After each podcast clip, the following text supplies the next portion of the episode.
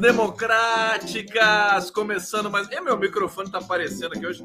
Aqui hoje eu gravei uma vinheta, sabe? Tive que gravar uma vinheta e aí eu mudei o microfone de posição. Tudo bom com vocês? Começando mais uma live do Conde aqui, cheio de eco. Cheio de eco do meu estúdio aqui. Preciso forrar acusticamente aqui mas enfim, eu sou raiz, cara, não tem jeito. É muito trabalho, é muita coisa, não dá tempo de fazer. Deixa eu botar uma, uma, uma legendinha aqui para vocês, bonitinha. Boa noite a todos vocês. Começamos a live do Conde aqui pela TV 247, pela TVT de São Paulo. Bom dia, boa tarde, boa noite. Para quem assiste a live de noite, para quem assiste ao vivo, para quem assiste de bom do dia, tomando café da manhã. Tem muita gente que assiste de manhã a live. Então, tem muita gente que escuta a live em podcast né? E quando acaba a live aqui, eu, eu ainda trabalho mais um pouco. Vocês sabiam disso? É, eu, quando acaba a live meia-noite, eu vou fazer, vou preparar alguma a, a, parte visual do giro das 11 do dia seguinte. Eu tenho que baixar a live em áudio para postar no podcast. E quem quiser o podcast está no, no, na página do 247 na, no SoundCloud e muita gente também escuta é, é, a live em áudio, né, virando podcast, ela fica muito leve. Então ela pode ser, não, não gasta praticamente quase dados nenhum, nenhums do, do celular e dos planos que você, vocês têm aí e tal. Então é um serviço que a gente presta também, transformar a live em podcast. Tá rolando, todo dia eu faço isso depois é, da nossa do, do trabalho aqui. Bom, Estamos ao vivo pela TVT, canal do Conde, Prerrogativas, Severos 47 e canais agregados no Facebook e no Twitter. É, olha, hoje o dia foi tomado. Deixa eu, deixa eu ver vocês aqui no bate-papo primeiro. Ó, o Pedro Henrique Conde, acho que o Aécio vai querer um podcast. vocês são demais, né? Vai querer um podcast. Que bonitinho. Deixa eu ver que mais aqui, ó? Jennifer Carrion, Conde. Oi, Gustavo Conde. Um abraço efetivo de São Leopoldo, Rio Grande do Sul. Um abraço, Jennifer. Por que não um beijo? Por que um abraço? Ou então um beijo e um abraço, né? Junto. Eu sou muito sinestésico, eu preciso de beijo, essas coisas. Molhado e tal. É, Elias Abdala, hoje estou assistindo ao vivo, mas assisto muito de dia. Aqui Deixa eu ver quem mais quem está aqui. Dulce Costa, Elaine Pelizer.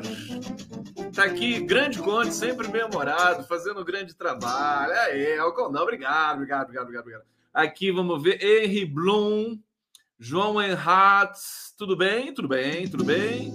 Ah, o que mais que nós temos aqui? Bom, a Cassandra Capranica. Boa noite, gente do meu Brasil de Lula. Cassandra tinha feito um comentário bonitinho aqui em cima. Eu, não sei se eu vou achar de novo. Aqui, ó. Oi, formiguinha. Cadê o conde? Gente, as formigas elas deram uma sumida. Acho que é o frio, né? Temporada, né? Não sei. Tem temporada de formiga. E eu confesso que eu sinto até falta delas, viu? Formiguinhas. Eu, eu, eu vou incorporar a formiga na minha na linguagem visual do, do, do, meu trabalho, né? Acho que eu preciso incorporar a formiga. Eu, eu me lembro, eu me lembrei agora da Clara Ant, né? Que eu amo de paixão, que é uma das fundadoras históricas do Partido dos Trabalhadores. Clara Ant, ela assiste de vez em quando a live. Beijo, Clara. Clara está escrevendo o livro. Daqui a pouco vai ficar pronto. Se já não tiver, ela vai lançar aqui conosco. É, o pessoal, Deixa eu falar para vocês aqui. Hoje o dia ficou tomado pela, pela notícia do Dória, né? Que já era favas contadas, que o Dória não tinha condições nenhuma, né? Tá nem, nem nenhuma condição de seguir Agora tem os bastidores, tem os babados, tem as fofoquinhas e tal, né? De como se deu essa desistência. Então vou por vou um pouco por esse caminho hoje, mas tem coisa interessante. Hoje, hoje o PT fez a reunião é, da campanha, a primeira reunião oficial, né, da campanha. Tem é, tem várias informações importantes. Vamos começar pelo que interessa.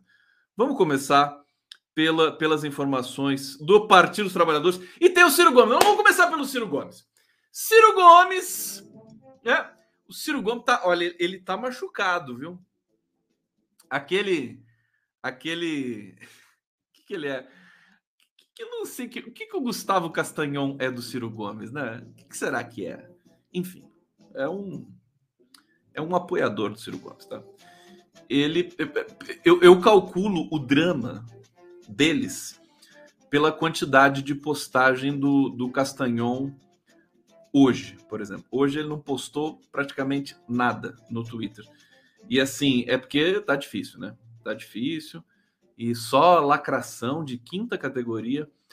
E eu me divirto demais com o Gustavo tenho até um afeto, porque eu nunca vi um cara tão raivoso, tão defensor do Ciro Gomes. É tão engraçado, sabe? e critica todo mundo que não gosta do Ciro Gomes, assim, ah, uma coisa. E assim é divertido. E hoje, hoje, para começo de conversa, aliás, ontem, né? O Ciro Gomes lançou um desenhinho, acho que ele ganhou de presente um desenhinho, não sei se vocês viram, em que ele tá de Homem-Aranha, o Lula tá de Batman e o Bolsonaro tá de Coringa. É o Bolsoringa, é o, o, o Lula, o Lulatman e o Ciranha. Ciranha. Aí pegou, aí de repente começou a aparecer Ciranha. Ciranha para cá, Ciranha para lá. O que, que é isso, né? Aí vou mostrar para vocês. Vamos começar. É, eu vou colocar sem som aqui, porque o som é muito ridículo, mas eu vou colocar só a imagem para vocês. O texto é péssimo. É, é uma coisa assim deprimente. Está aqui esse, é, esse é, o, é o videozinho, né? A animação. Esse é o Ciro. Esse que está subindo aí é o Ciro Gomes, né? Aí o Lula chega, né? O Lula está atrás do Ciro Gomes, evidentemente, que né? O Ciro Gomes está na frente nas pesquisas. Aí fala lá uma, uma impostura para o Ciro e tal. E o, olha lá, tira, o Ciro, o Homem-Aranha tira a máscara, é o Ciro Gomes. Tá vendo? É a cara. Tá mais parecido com, com o, o aquele advogado. Olha o Bolsonaro aí. O Ciro Gomes ficou parecido com o Márcio Thomas Bastos. Eu não sei quem que fez esse desenho, mas olha, tá de parabéns. E aí, né, é mais um mico, é mais um uma presepada do Ciro Gomes. Aí ele tira o livro ali de baixo, da, da fantasia do Homem-Aranha, e ele tá falando agora o seguinte: eu sou o melhor, não tem ninguém para mim, né? E tal. E esse é o, é o, é o desenho que, que, que o Ciro Gomes postou na, no Twitter dele aí e tal. Só para vocês entenderem, né? Aí começou, começou a se falar hoje Ciranha, né? Porque é o Homem-Aranha Ciranha. Eu não entendi o que era. Aí a internet, como não perdoa esse tipo de coisa, né? Já publicou esse, esse, é, é, essa imagem aqui, né? Ciranha, né? O que seria Ciranha? Tá aí uma das versões do que seria Ciranha. Tem essa também que eu achei muito maldosa, né? Ciranha de Bolsonaro, né? Kenga de Bolsonaro, que falta de respeito. Aliás, eu estou até denunciando aqui um horror, um horror terrível, maldade, não pode fazer isso. E aqui, Ciranha, o peixinho. Eu gosto tanto de peixe, vocês sabem que eu gosto de tilápia, né? Gosto dos nomes de peixe, vocês sempre ficam aqui me, me, me dando esse carinho de trazer os nomes exóticos né, da língua portuguesa. E piranha é um desses nomes que eu gosto. E aqui está a, a, versão ciranha. A cara dele, ó. Ciro, Gomes, Ciro Gomes é engraçado, viu, gente? E, eu, se fosse ele, ia virar humorista depois dessas eleições, né? Acho que ele poderia fazer a escolinha do professor Ciro Gomes da Rede Globo, alguma coisa desse tipo e tal. Convidar o Gustavo Castanhon lá para fazer o roteiro e tal. É assim, enveredar, porta dos fundos, né? Esse tipo de coisa. Gente, é tanto desrespeito o Castanhon, ele ataca a Márcia Tiburi. Mas a, ataca de uma maneira assim, poderia ser processado por misoginia, por, por machismo, sei lá mais o que. O pessoal é desvairado da cabeça. E pena desses caras. Bom, tá aí, começando com o Ciro, porque o Ciro tá numa situação cada vez mais difícil. Tem uma matéria aqui no Jornal Globo que eu quero trazer para vocês mais no detalhe depois. O Ciro continua subindo o tom contra o Lula, né? E aumenta o isolamento no PDT. O Ciro Gomes não vai ter palanque no Brasil praticamente, né? Porque ninguém do PDT quer dar palanque para o Ciro. Eles querem apoiar Lula. Candidato, candidato no Rio de Janeiro, Rodrigo Neves, pelo Brasil inteiro o Carlos Lupe até já disse né, que a, a candidatura do Ciro é irreversível, e parece até uma doença, né? É irreversível, né? Terminal. Terminal a candidatura do Ciro Gomes. É irreversível, mas os estados têm as suas peculiaridades. Carlos Lupe usou essa palavra, peculiaridades. Então, é, é, é isso né, que está acontecendo. O que mais provável, depois, agora eu vou falar do Dória, e depois a gente fala do Lula. Vamos começar do pior para o melhor, né? É, o, o, o Dória, quer dizer, o desenho da desistência do Dória me parece um pouco o destino do Ciro Gomes também, embora tenha lá suas suas peculiaridades também, né? O Dória é um empresário, ele tem negócios que ninguém sabe direito da onde vem, o que faz, o que come, né? Por onde rasteja. É, o Dória tem os negócios, é um empresário. É, ele entrou para a política, é, é, trazido pelo Alckmin. Eu já acho que o Alckmin, naquele momento, já estava querendo realmente destruir o PSDB, porque leva o Dória para o PSDB, destrói o PSDB. Gente, vocês não têm noção do, das consequências dessa desistência do Dória. Eu estou aqui, sabe? Eu tenho, eu tenho um prazer estranho. Ah, vi uma formiguinha ali. Tá no meu álcool gel ali. Tá, ela tá, acho que ela tá preocupada com a Covid. eu tenho um prazer estranho de ver, né? Durante os governos uh, Lula e Dilma, eu adorava ver o sofrimento da, da imprensa tradicional tentando buscar é, justificativas, né? Buscar é, é, sabe, explicações, como atacar, por onde atacar os governos Lula, os governos Dilma. E eu me divertia também vendo o PSDB, me divertia vendo o texto, né, lendo os textos é, da, da imprensa tal. É uma delícia. E eu vou voltar a ter esse prazer. Nós vamos voltar a ter esse prazer de ver uma imprensa vendida, né? Comprometida, uma imprensa doméstica bandida, vagabunda. Olha, na quarta-feira, na quinta-feira, eu já chamei meu querido Zé Arbex para um papo fantástico. Vou até colocar o card aqui para vocês, que a gente vai falar da imprensa bandida. Ah, cadê o Arbex? Arbex, quinta-feira. É, o Arbex é demais. Cadê você? Tem que achar aqui no meu eu trabalho tanto, tanto, tanto. Canta uma música para mim aí, gente, enquanto eu procuro aqui o card do José Arbex, professor da PUC, meu amigo. Eu vou botar o card quadrado mesmo, porque é o que está mais fácil aqui. Ó, calma, não se desesperem. Tá tudo bem. Já vou, já vou chegar. Olha aqui, ó. Zé Arbex, jornalismo bandido. o nome, eu que dei o nome. Política editorial da imprensa doméstica lembra Bolsonaro. Então vai ser uma aula, hein? O, o Arbex é um dos. É, no meu podcast, às 5 e meia da tarde, na quinta-feira, é podcast com imagem, né? Que é uma inovação nossa aqui. E, mas enfim, eu, eu, a gente vai voltar a ver isso, os editoriais da Folha dizendo que o PT está acabando com o Brasil. Né? Depois de Bolsonaro, vai ser legal ver o Estadão escrever um artigo assim, né? um artigo de opinião, né? a Eliane Cantanhede, lá aquele pessoal, Merval Pereira, né? Oh, o PT está acabando com o Brasil, né? Que horror! A Petrobras dando, né? Aquela é, é, o preço da gasolina caindo para quatro reais. Eu acho que isso não vai acontecer, infelizmente. Mas coisas do tipo vão acontecer, né? É, de repente, o Brasil crescendo 7%, vai, em 2023, e o Merval falando, não, crescimento sem, é, insustentável, né? Imagina, o desemprego cai para 5% e, e, e, e, lá o pessoal do, do Jornal Globo, a Miriam Leitão, fala, não, crescimento, é, isso é terrível para o Brasil, porque daí as pessoas vão ficar empregadas, vai cair a qualidade do emprego, está caindo a qualidade do... Eles vão criticar de tudo quanto é jeito. vai ser demais. Eu me divirto demais. Enquanto isso, o governo vai trabalhando. Eu acho que tem até um sentido da, da, dos governos do PT que eles, eles foram perseguidos pela a imprensa mentiu, mentiu, mentiu, mentiu o tempo todo, criou esse clima nojento, né, que tomou conta do Brasil, Bolsonaro, Folha de São Paulo, Globo, Estadão, Veja, isto é, todo mundo ali, né? Aí é, o, o fato é que eles criavam esse clima de ódio e de histeria, né? E o Lula governava.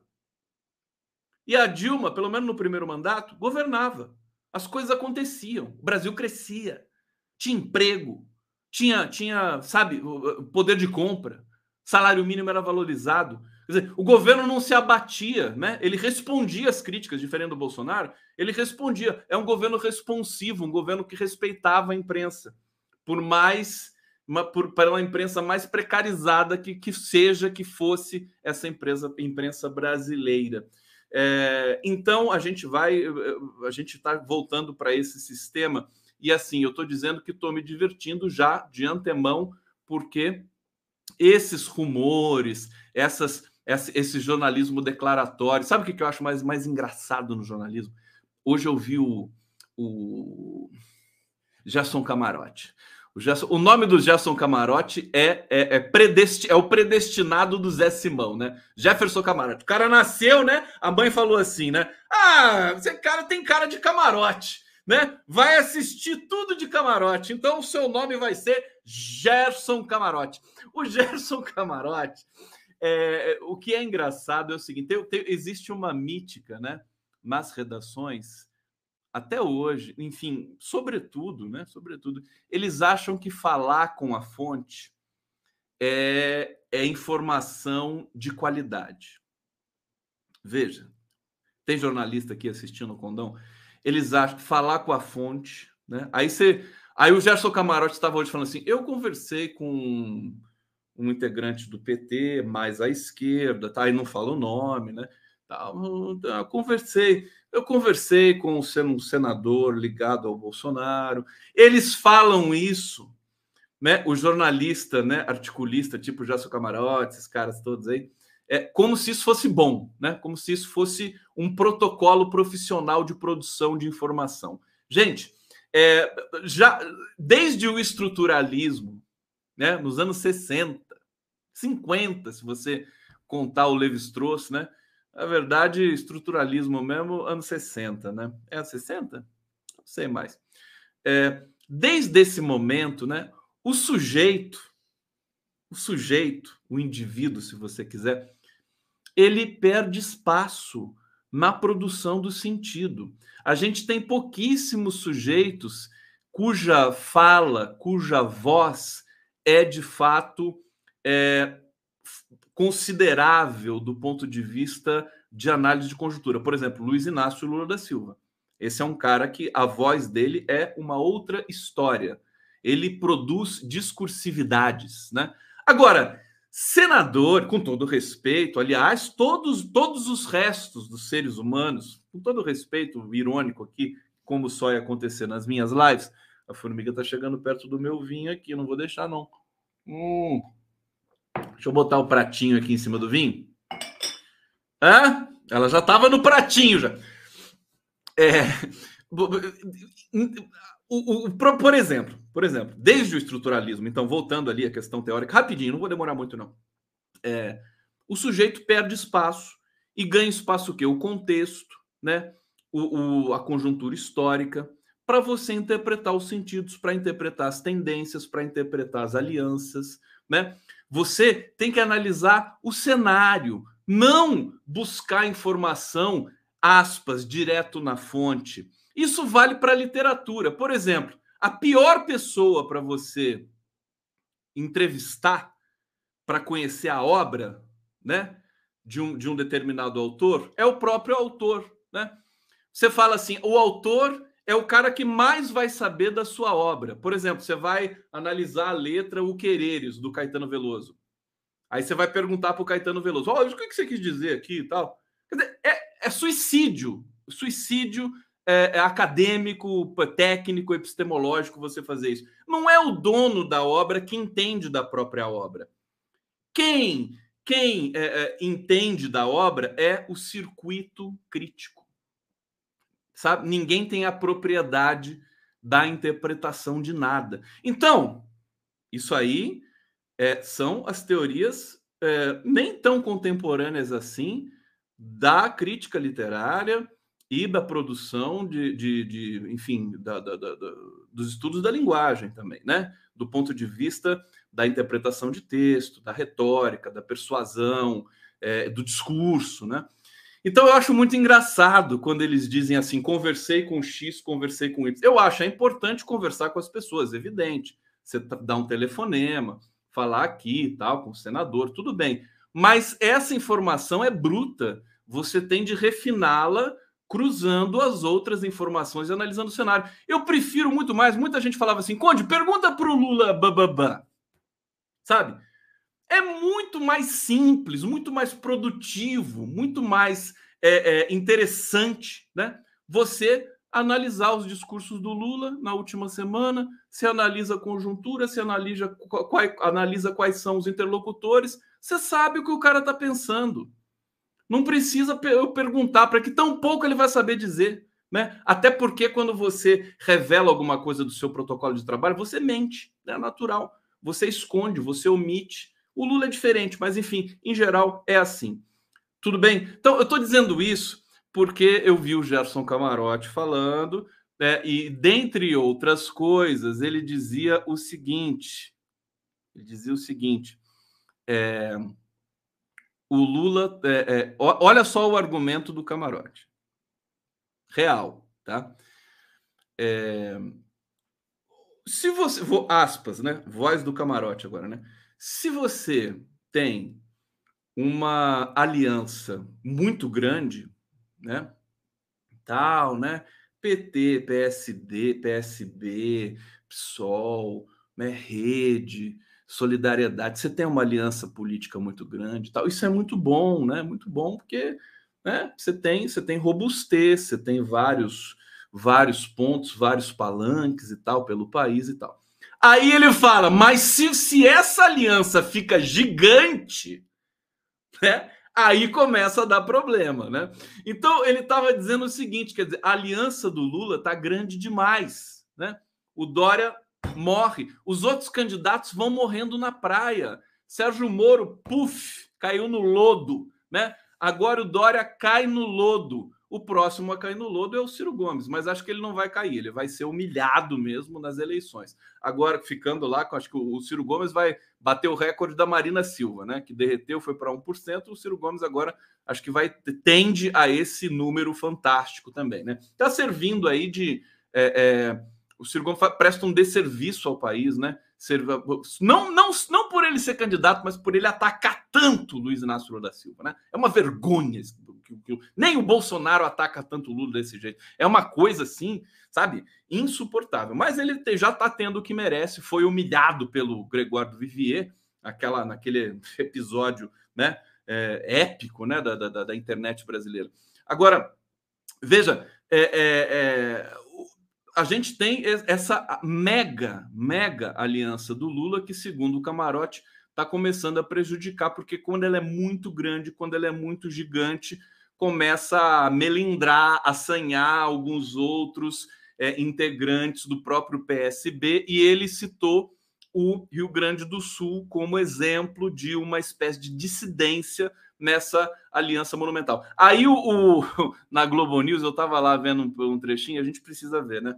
Tá, tava lá, como é que é o nome daquele jornalista que apresenta lá?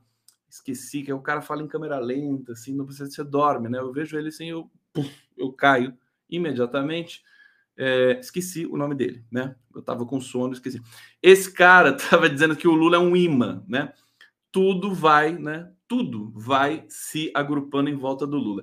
E aí, meus queridos, aí o negócio fica divertido.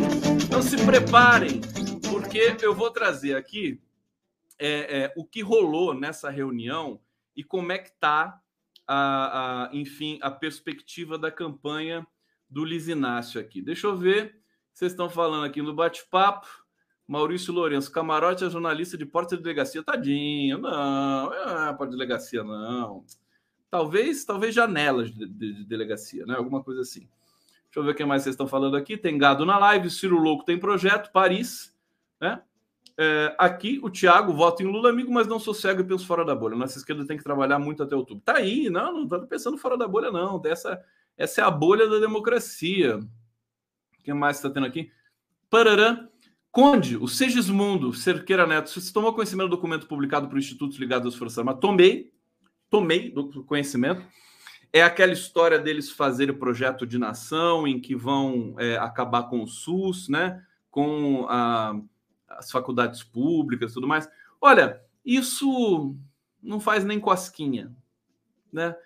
Eu, sinceramente, nesse ponto, eu não, não, não, me preocupa muito, não. Sempre fizeram isso, sempre foi uma coisa marginal, digamos assim, na história brasileira. A gente tem que, a gente tem que parar de levar tão a sério assim os militares esses militares né, escrotos que ficam querendo produzir política, né, querendo assustar a população brasileira o tempo todo e impor a sua vontade. Militar, quem tem arma não pode falar, não tem política. Quem tem arma obedece o, o, o poder civil, obedece a soberania do país. Não é verdade? Enfim, não me preocupou muito. Eu vi alguns trechos esparsos, né? Depois, se tiver tempo, vou dar uma analisada com mais detalhe, mas acho que não é para se preocupar com isso nesse momento. A gente tem outras coisas mais interessantes. Por exemplo, é, o, a, a, digamos, o, balanço do que foi a reunião, é, do, a primeira reunião do PT. Deixa eu achar aqui para vocês onde você está. Reunião do PT, blá, blá, blá, blá, blá. Aqui, primeira reunião geral de campanha é, do PT. Será que é aqui que eles dizem tudo aquilo que eu vi agora há pouco? Que é bem interessante. Acho que estava numa matéria do Globo. Espera aí que eu vou aqui, ó. Ah, Malu Gaspar. Vamos lá. Deixa eu beber mais um. Vocês estão servidos, não? Estão servidos? É, vocês querem minha caneca? Tá aqui? Querem? Vão comprar, né? Eu não posso fazer nada. Eu já falei para vocês, assim, não, não quero ganhar dinheiro com caneca de ninguém. É, minha, muito menos. Então, vocês, eu, eu mando o print, né? Da, da carinha do Conde, vocês imprimem aí onde vocês quiserem. Um. Vocês podem até vender minha caneca também. Tem problema nenhum. Olha só. Campanha de Lula terá 29 funções de direção e coordenação. Mostra organograma. É uma coisa, é uma coisa robusta, campanha do Lula. É, terá quase 30 funções de direção. Tem que acomodar muita gente, mas é uma campanha grande realmente, né? Não vou ficar aqui tirando sarro, né, do partido do meu coração. É, bom, a estrutura traduz o desafio de equilibrar uma composição partidária que é ampla. O PT agora fez uma federação e uma federação implica numa, é, é, numa nova estrutura, tá certo? É, e aqui a gente tem é, vamos ver aqui, centro gravitacional da campanha petista será a coordenação executiva. Calma que eu já vou pôr vinheta. Setor ao qual demais, as demais áreas deverão se reportar. O grupo deverá ter Glaze Hoffman à frente dos trabalhos, junto de aliados de Lula, como os senadores Jacques Wagner, tanta gente que quis botar Jacques Wagner contra o Lula, isso aqui é Jacques Wagner, traíra, isso aqui, tá aí, né? É a pessoa, uma das mais importantes da campanha, e Randolph Rodrigues. E também o ex-governador Wellington Dias, entre outros, tá? É, aqui tem dois movimentos nesse campo. Isso é importante, tá, gente? Acho legal eu, eu, eu narrar isso para vocês, é, porque isso aqui realmente tem uma relevância, né? É, o Lula quer dar protagonismo para o Geraldo Alckmin, né? E tem toda a razão de fazer isso. A equipe é equipe Lula Alckmin aparece no mesmo nível de coordenação, estrutura própria de agenda, assessoria de imprensa e comunicação. Vamos torcer para dar tudo certo, né? Porque né, não, é a primeira vez que o PT vai experimentar né, dividir os holofotes de uma campanha e a parte estrutural com um alguém de fora do partido, que é Geraldo Alckmin. Isso já está dando o que falar é, com relação as tratativas com Pércio Arida e André Lara Rezende. Eu já vou falar disso para vocês. Eu estou me divertindo, estou achando o máximo, mas vai exigir além de sangue frio, né, da Glaze e de, de toda a campanha petista, é, uma dose de é, é, compreensão para a militância, né? É, que não vai ser tão simples assim. Bom, é, vão, ser, vão ser, ter várias frentes, né? Essa campanha do Lula. É, vai ter a frente de lideranças partidárias, sociais, sindicais, populares e de outros setores, tá? nesse grupo vão estar aliados é, que abriram mão de projetos políticos próprios para compor aliança com Lula. Por exemplo, o Guilherme Boulos, é, que desistiu de ser candidato ao governo de São Paulo né, para é, é, favorecer o Fernando Haddad. O Conselho Político terá também representantes do PCdoB, PV, Rede Solidariedade, além de membros do próprio PT. PT cita expressamente mulheres, LGBTs, é, juventude, movimentos sociais e populares negros e negras, cultura, movimentos sindicais e outros setoriais. Apesar de Lula ter prometido criar um ministério voltado para a causa indígena, em um evento em Brasília, os povos originários não são expressamente citados no documento. Isso é uma coisa que tem que rever, hein? Precisam ser citados, sim. Informação que a gente. É, é fácil corrigir, é só corrigir, né? Plano de governo é, é um ponto de interrogação, uh, mesmo para os petistas mais graúdos, né? Ficaria a cargo de fundações partidárias, blá blá blá. É, algumas estruturas elencadas no organograma já estão funcionando a todo vapor. Divisão de acompanhamento eleitoral, que ficará responsável pelo monitoramento de candidaturas, tal, tal, tal. Olha, tem muita informação, né? E, e a gente sabe, hoje na, nessa reunião do PT, essa reunião poderia é, acho que transmitida não, né? Mas um, um, pelo menos um briefing do próprio partido e não esse aqui do Globo, se bem que está muito bem escrito aqui pela Malu Gaspar. É, a gente sabe que o Marcos Coimbra, né, diretor da Vox Populi, fez uma, fez uma apresentação da situação eleitoral, ressaltando que a situação está muito consolidada, não está falando novidade nenhuma, né? O Lula está com seus 45% desde um ano atrás e o Bolsonaro está ali nos seus 30%, 32% também desde um ano atrás, e nada muda, né? Nada muda desde então. É, o detalhe é que eu acho que esse tipo de é, é, constatação, né, é, que não é nem otimista nem pessimista, eu acho que ela pode te induzir ao erro. Acho que, enfim, a gente sabe disso e já esquece imediatamente para lutar por mais votos, para lutar por mais é, é, né, sempre, né, manter viva a militância e manter que ela está sendo. O Lula está nesse patamar de, de, de consolidação, né, de, de, pouca variação de intenção de voto, sempre num topo, né, num teto muito forte, é, porque a militância, a rigor, está trabalhando e ele próprio, Lula, está trabalhando e os próprios petistas estão trabalhando.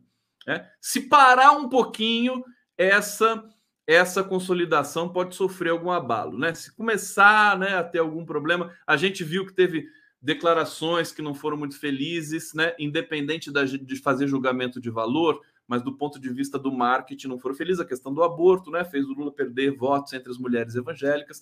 Eu acho que isso já está sendo superado nesse momento. A gente tem oscilações em setores, em, em microsetores espalhados pelo Brasil na questão das intenções de voto, que estão sendo analisadas constantemente. O Lula se queixou nessa reunião é, da atuação do PT nas redes, né? Ele, tá, ele, ele reconheceu que não está. É coisa que a gente fala aqui sempre, que não está à altura, enfim, do, do, do, tamanho do partido, do tamanho da campanha, é, deixou isso declarado ali. E aí vem uma é, a questão que me deixa assim é, perturbado, né?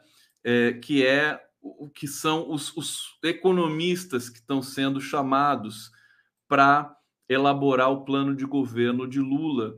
Deixa eu ver, essa história é fantástica. Colocar, vamos colocar a vinheta, né, para a gente poder introduzir esse tema aqui.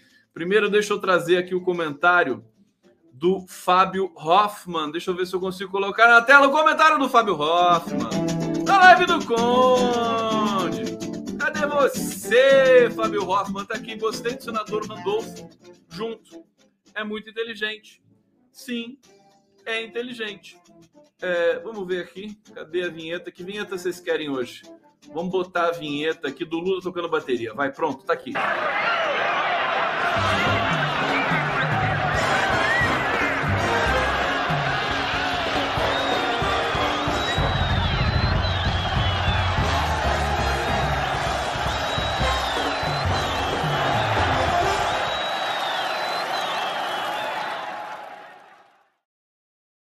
Aí o Lulão tocando bateria pra gente. Olha só, gente. Deixa eu ver aqui. Ó, PT confirma conversa com economista Pércio Arida. Vocês lembram do Pércio Arida? Foi um dos formuladores do Plano Real. Ex-gestão FHC para elaborar, elaborar plano econômico de chapa Lula-Alckmin. É, tem aí na jogada também o André Lara Rezende. É, tem, tem, tem um aspecto fantástico, né, que é esse gigantismo da aliança do Lula. Né? Ele está trazendo todo mundo. Todo mundo. Eu até diria para o Lula assim: meu, não exagera, cara. O cara tá exagerando, né? É, é um abuso, né? Trazer o Pércio Arida, sabe? É, é uma loucura. Eu acho que tudo bem, tudo bem. Eu quero conversar com o Luiz Nassif depois. O Luiz Nassif respeita muito o Pércio Arida, o André Lara Rezende e tal. E, evidentemente, nas mãos, né, ali no entorno do Lula, eles vão ser melhores do que no entorno de um partido privatista e tudo mais. Acho que eles também servem para acalmar mercado, mas aí o Lula vai estar tá acalmando demais os mercados, né? É, eu tô achando perigoso. É incrível isso. Olha, é um desenho fantástico. A verdade é essa. O Lula disse em off, segundo a Natuza Neri também, né? Ah, aquelas histórias fofoquinhas lá tal. Ele disse que nunca foi tão à direita como nessa campanha. Bom, é compreensível que ele diga uma coisa dessa, está em aliança com Geraldo Alckmin, né? E agora traz, Perso, vai, vai conversar com Pércio Arida. Bom, vamos ver a matéria aqui que está interessante, olha só.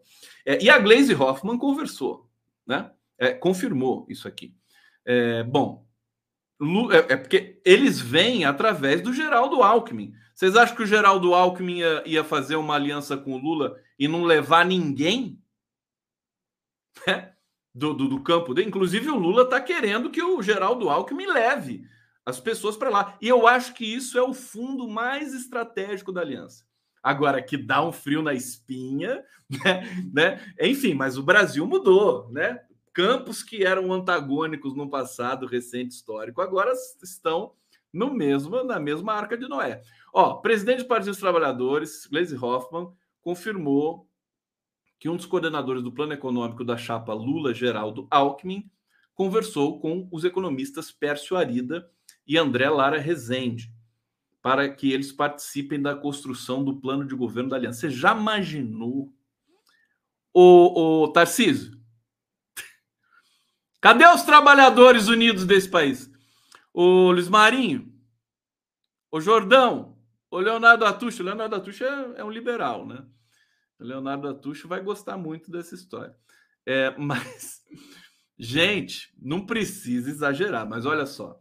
Vocês se lembram, mas o pessoal que fez o plano real agora, porque a gente vai ter que combater a inflação de novo, né? O que, que será que vai acontecer? Nome de confiança de Alckmin. Pércio Arida já foi presidente do Banco Central e do Banco Nacional de Desenvolvimento Econômico e Social, o BNDES, durante as gestões do, do, dos ex-presidentes Itamar Franco e Fernando Henrique Cardoso. Lara Rezende é um dos formuladores do Plano Real. É, segundo Glaze, é, são várias reuniões é, que é, terá aí várias mãos trabalhando no plano econômico. Vamos pegar uma aspa da Glaze aqui, ó. Nós temos vários economistas participando. É, estamos conversando com ele, Perso Arida, com André Lara Rezende e outros nomes. Acho que, é, é, enfim, ela diz, especula aqui mais algumas, alguns, alguns contatos. Ela diz: nossa ideia é trazer todos os nomes que estão pensando mais ou menos como estamos pensando sobre a retomada do desenvolvimento econômico no Brasil. Olha, a verdade é o seguinte: eu sou um cara muito. Sou muito feliz, sabia? Sou um cara muito feliz Estou realizado. Eu já tive, olha, já vivi tanta coisa nessa vida, gente, né? Para ver agora os economistas tucanos e petistas juntos. Isso é um, é um fenômeno. Você sabe que naquela época, vocês sabem, vocês sabem, devem, devem saber de cor isso, né? Muita gente falava, muita gente falava. Eu até quando saiu saiu a aliança Lula-Alckmin, eu usei esse argumento também para acalmar um pouco né, a militância que estava super, é, enfim, é, aflita né, com tudo isso. Né? Aflita, ai, o Alckmin, o que, que eu vou fazer da minha vida agora? Né? Vou ter que votar no Lula com o Alckmin de vice.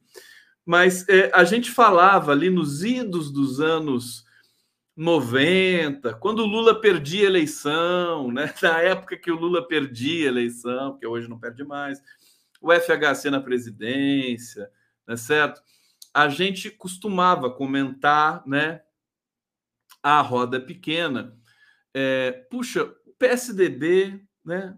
Tem gente competente, inegável, né? Economistas e tal.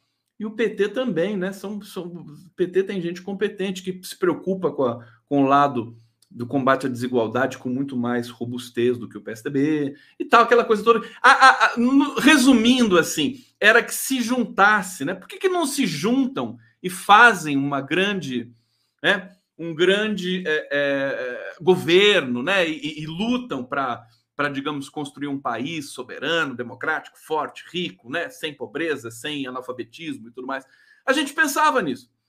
Porque o PSDB, é claro que tendo lado, eu sempre tive o lado do, do, do PT, evidentemente, mas era inegável, o PSDB cons, conseguia né, constituir, colaborava ali por uma manutenção da democracia. Há alguns pontos discutíveis, evidentemente, a gente sempre critica, compra de votos para reeleição do FHC e tudo mais.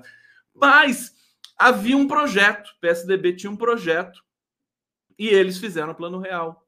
Né? É, bom, imaginar que esses grupos agora estão se integrando para dar uma resposta à nova crise né, econômica que é, a, a, sob a qual o Brasil foi levado pelo ódio do jornalismo de cativeiro associado Há um PSDB que nem existe mais. O PSDB está morto, né? Está morto. Essa história do Dória, desistência do Dória, compulsória, compulsória Dória, né? Desistência do Dória, sabe? E agora você deflagrou uma nova crise no, no PSDB. Porque eles não vão apoiar Simone Tebet, não. Pode esquecer. A, a, as notícias agora são as de que o PSDB é, tem uma ala que quer uma candidatura própria e uma ala que, que quer apoiar Simone Tebet. Mentira! Ninguém quer apoiar Simone Tebet. Falso. Eles querem colocar o Eduardo Leite como candidato. Se a Simone Tebet quiser ser vice do Eduardo Leite, eles vão deixar. Acreditem no condão. E condão da esperança condão da democracia. E o nome do Tasso Gereissati também apareceu, mas não dá para levar muito a sério o Tasso Gereissati. Com todo respeito à história do Tasso Gereissati. Olha, vai ter reviravolta. Até se a gente pensar no Ciro Gomes, que é amigo do Tasso Gereissati, certo? Pode haver aí, né, é, uma sobrevida para o Ciro Gomes aí nessa nessa onda do PSDB. Tudo pode acontecer. Tudo pode acontecer. O Brasil é o país das reviravoltas, de última hora. Eu estou esperando reviravoltas e é, é responsável que nós esperemos reviravoltas. Que reviravoltas, Conde? Reviravoltas na campanha. Vai aparecer um candidato novo no PSDB, vai aparecer uma aliança para ter certeza absoluta disso. Isso é a cara do Brasil, né? Porque esse universo que o, o Marcos Coimbra foi lá narrar e relatar para a campanha petista, fazendo a sua primeira reunião de campanha oficial, é um universo meio idílico. Ah, tá tudo, tá tudo, tá tudo calmo, né? O Lula tá na frente, tá ali, é a mesma coisa faz um ano, mas é justamente por isso, viu, Marcos Coimbra? Se você conhece o Brasil, há de concordar, né? É justamente porque tá essa calmaria toda aí nos indicadores eleitorais, é que você pode esperar o inesperado. Você pode esperar a disrupção. Ela virá certamente, isso é Brasil, gente. Ah, o que, que pode ser? Olha, pode ser a queda de um avião. Ah, o Lula vai cair o avião do Lula. Não, não precisa ser do Lula. Pode ser qualquer outro avião aí. Pode ser um avião, sabe, em que esteja alguém da campanha, sabe? A gente, a gente sabe disso. Isso é prática de, de, de, das milícias que atuam nesse país. É, pode, você pode ter um atentado, pode ter uma facada, alguma coisa parecida com a facada e que muda todo o processo eleitoral. A facada mudou todo o processo eleitoral. Vocês acham que eles não vão providenciar uma facada 2, é, sendo que a primeira deu tão certo? Gente, não vamos ser hipócritas nem ingênuos. Vocês acham? Tá, eu não quero pôr o terror em vocês, mas isso é óbvio vai acontecer um, um, evento em algum momento que vai poder ser chamado. Inclusive, que a gente já podia, podia ter chamado de facada 2 o evento com o, o Elon Musk.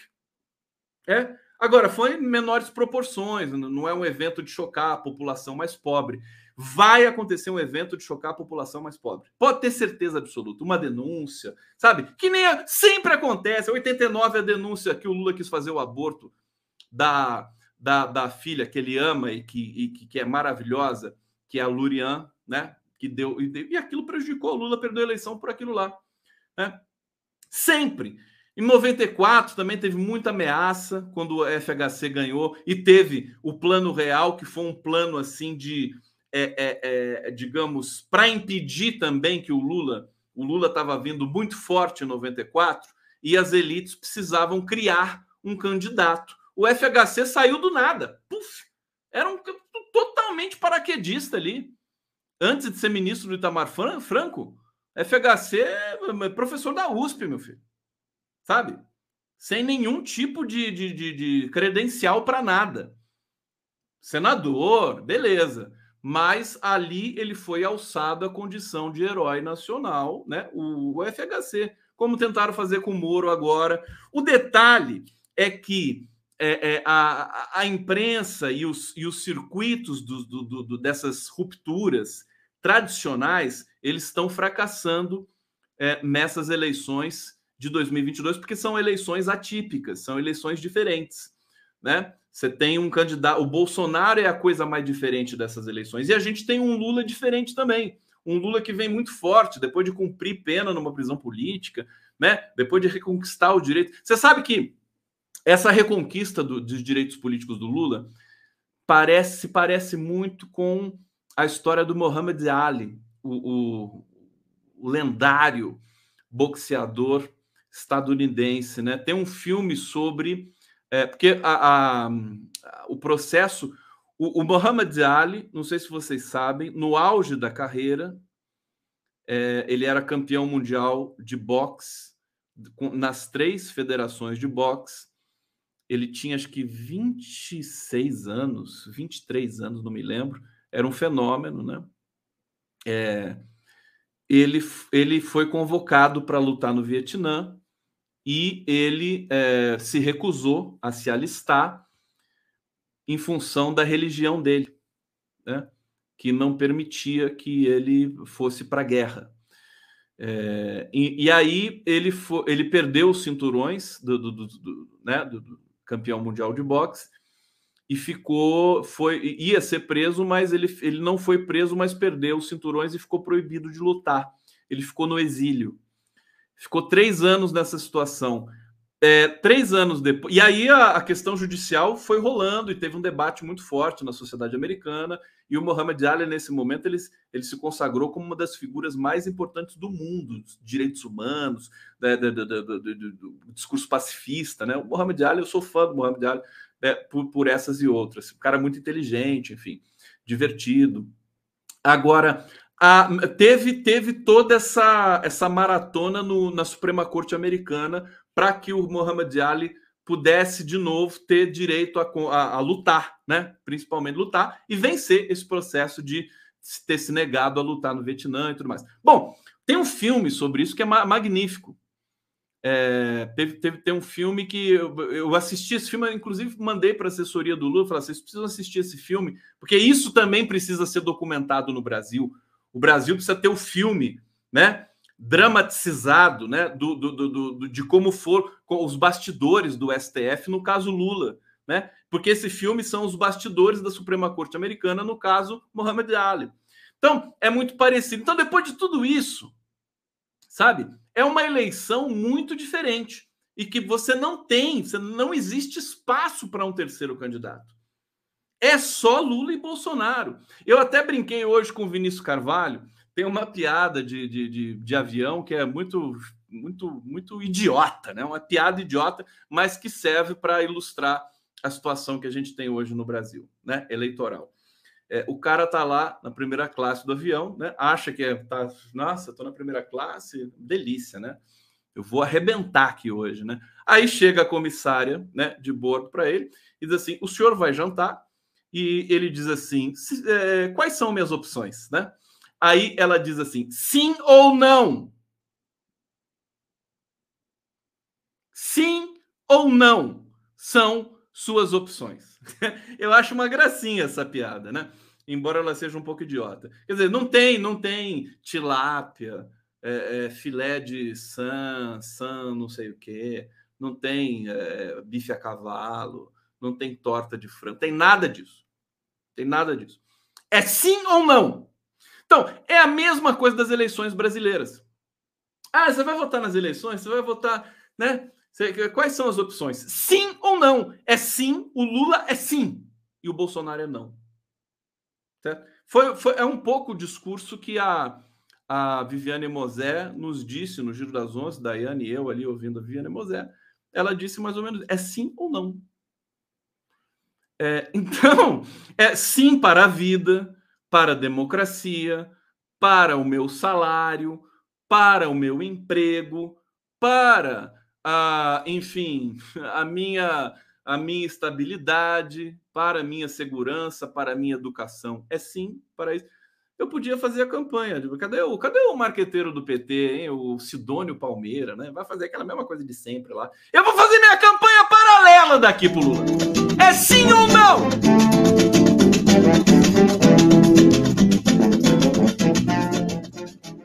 Quero mais ficar seguindo a campanha desses caras que ganham milhões aí, não. Vou fazer a minha campanha. Não vou ganhar nada, né? É sim ou não? Sim ou não? E já pensou se, a campanha que nasce assim, né, da internet ganha o Brasil, né? Vira sim ou não? E aí o, o marqueteiro oficial do PT, né, falou, pô, né, campanha lá do Conde foi melhor que a minha. Paciência, querido, não quero nada.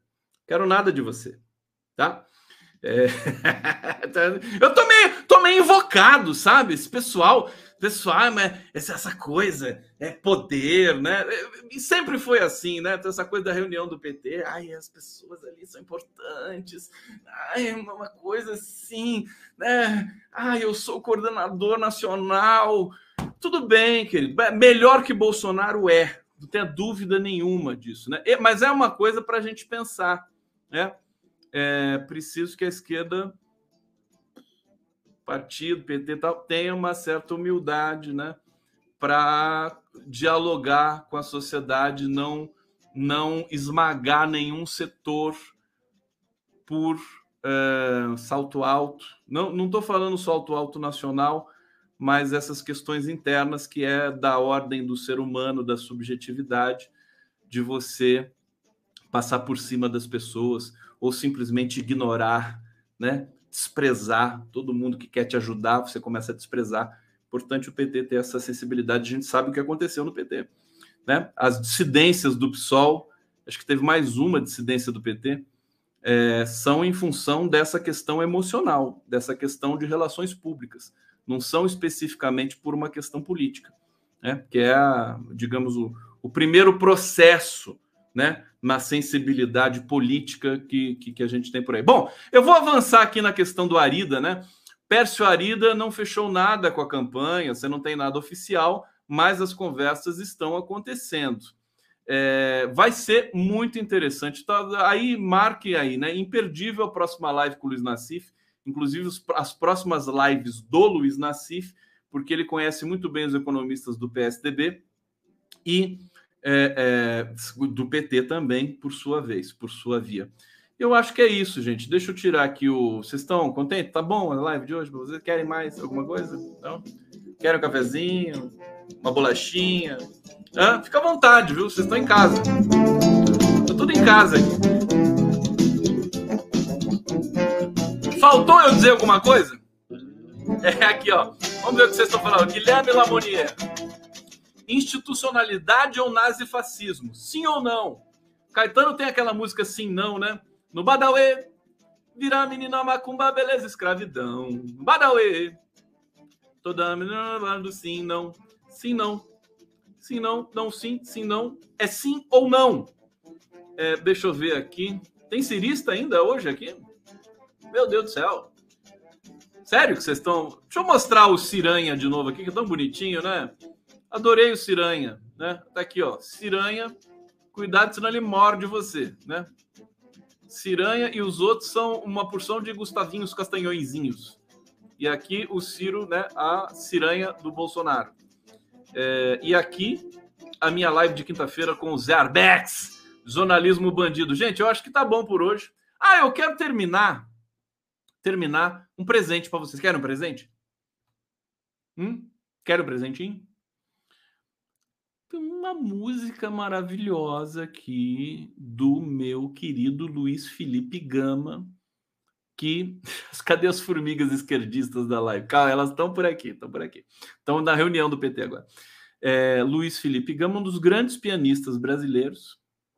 É, e que entrevistei recentemente. Ele vai fazer uma, um super show online no dia 4 de junho, salvo engano, é, para o filho dele, é, em homenagem ao Miguel. E Miguel, ser bem-vindo, filhinho fofíssimo dele, de cinco meses.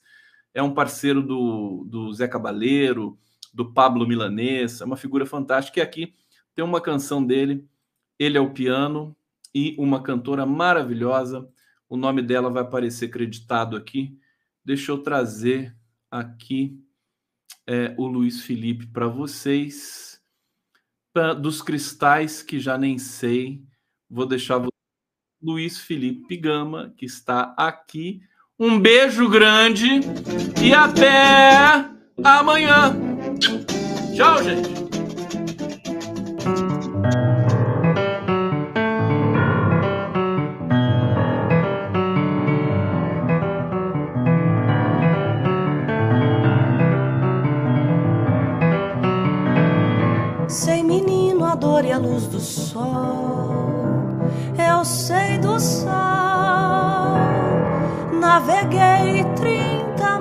Naveguei nos veleiros de outros reis.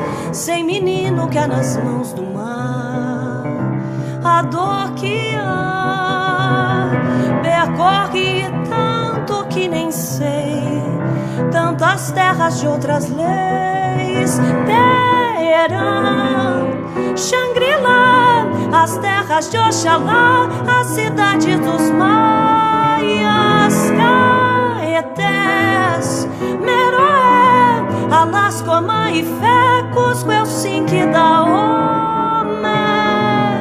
Mas menino, hoje já não sei das tuas mãos, nem eu sei quantos sobram dos cristais, nem os sonhos pra onde vais. Sem menino, a dor e a luz do sol,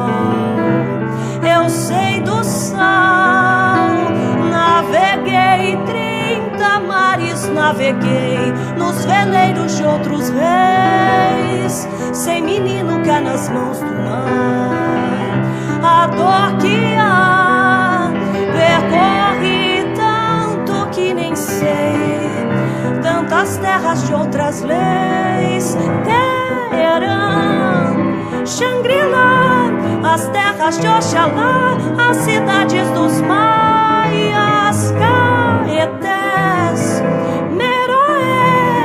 Alascomã e Fé, Cusco, Helsinki da Omé.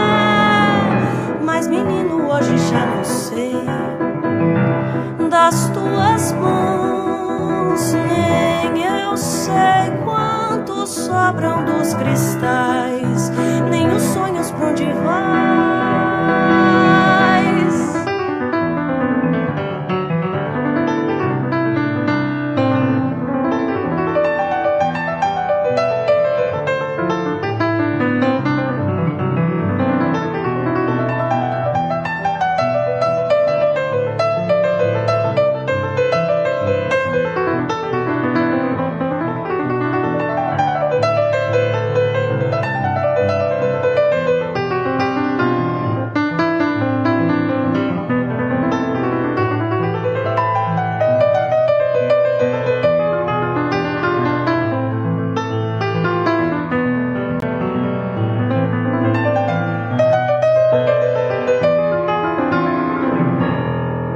Menino, hoje já não sei das tuas mãos, nem eu sei quantos sobram dos cristais. Mas menino, hoje já não sei das tuas mãos, nem eu sei quantos sobram dos cristais.